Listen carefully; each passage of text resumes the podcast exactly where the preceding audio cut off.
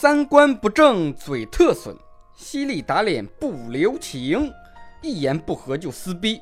我这种人最好都远离点儿，别听我瞎扯淡。都看动画电影《大鱼海棠》了吧？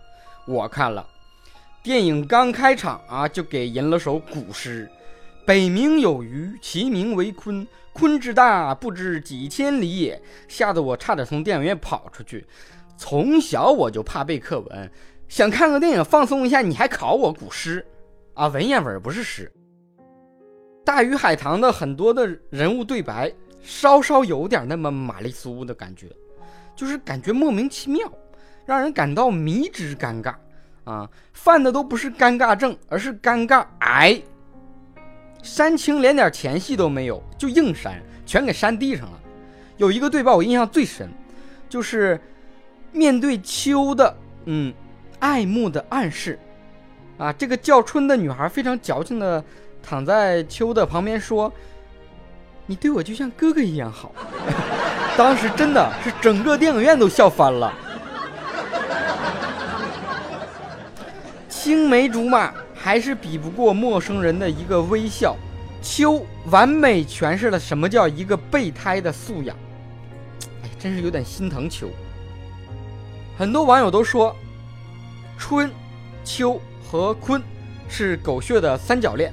我是不同意的，我觉得秋对春是真正的爱，啊，爱到最后不惜为了这个女孩放弃了自己的生命，但是春对那条鱼鲲，并不能明显看出来是恋，更多的其实是一种愧疚，是亏欠，是报恩啊，报他的救命之恩，而鲲对于春，就只是一条鱼对自己主人的一种依恋罢了。你就算是养一只王八，它也会对你撒娇卖萌，也会依赖你。它并不能证明王八就爱上你了。与其说这是一部爱情片，啊，倒不如说这是一部耽美片。有一个情节可以证明，就是在寻找那条灾星鱼的时候，啊，赤松子和祝融两个男的牵起了彼此的手，激情满满的看了对方一眼。我说我的眼里只有你。只有你让我无法忘记。说说《大鱼海棠》的女主角春，这个叫春的女孩可不是什么天真可爱、善良的女孩子，压根儿就是一个矫情、自私、执迷不悟、还不听劝的心机绿茶婊。不过，在文艺小清新们看来，啊，春只是一个十几岁的少女。她一手造成的海水倒灌、村庄被淹的灾难，也不是一个孩子能够预知的结果。嗯，最后春不还是牺牲自己拯救众人了吗？啊，你还想让一个小女孩怎么样呢？啊，所以即使是春毁了自己和别人的家园，反正与自己也无关，自己就是看一乐嘛。所以文艺小清新们直接就豁免他了。在这儿必须搞清楚一件事儿。春，绝对不是一个不谙世事的无知少女。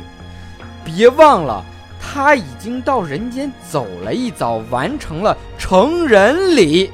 所以说，她完完全全是一个成年人，在责任与担当上，跟影片中任何一个其他成年人一样。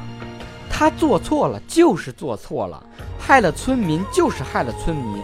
你不能因为画师把这个小姑娘画的可爱了一点，好看了一点啊，附加了更多的主角光环，一言不合她就像小彩旗一样，还给你跳支舞，你就原谅了她的一切罪恶。不知道后果不是免罪的理由。那你不知道杀人犯法，你杀人就不受到惩罚了吗？更何况春绝对是知道他养鱼这件事情。在这个土楼大杂院就是不被允许的。他要是不知道，他为什么一开始就偷偷摸摸的带着一条鱼躲躲藏藏的？他藏什么？春所做的这一切，并不是为了大家，他更不是为了什么爱情，仅仅是为了减轻一点自己内心对鲲的愧疚，就为了不让自己心里那么难受，不惜毁了自己的家园，这不是自私，这简直是自私到了一定境界。我死后哪管洪水滔天呢？如此自私、专业坑队友的女主角，最后变成海棠树死了，也算是罪有应得啊！自己的祸自己承担后果嘛。可尼玛她最后还活了，不但活了，还穿越到了人间，光着腚跟这个鲲赤诚相见，感觉俩人还要一起啪啪啪幸福到老的节奏。我就想问问导演。这部影片你到底想传达的是什么样奇葩的三观？